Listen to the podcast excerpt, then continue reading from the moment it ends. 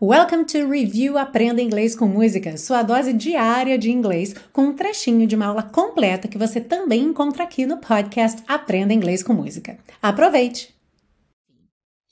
Outra palavra interessante nessa frase é justamente o whatever, que é a junção do what com ever. Já vimos o ever em outro contexto, junto com forever ou never, forever and ever, never ever, onde o ever significava todo o tempo que há.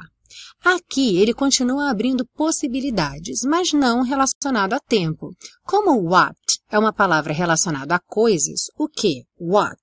Temos então whatever, qualquer coisa, incluindo todas as coisas possíveis. A mesma coisa acontece, por exemplo, em wherever. Where, relacionado então a lugar, wherever, qualquer lugar, de todos os lugares possíveis. Ou ainda whenever, when relacionado a tempo, então whenever a qualquer momento, incluindo todos os momentos possíveis.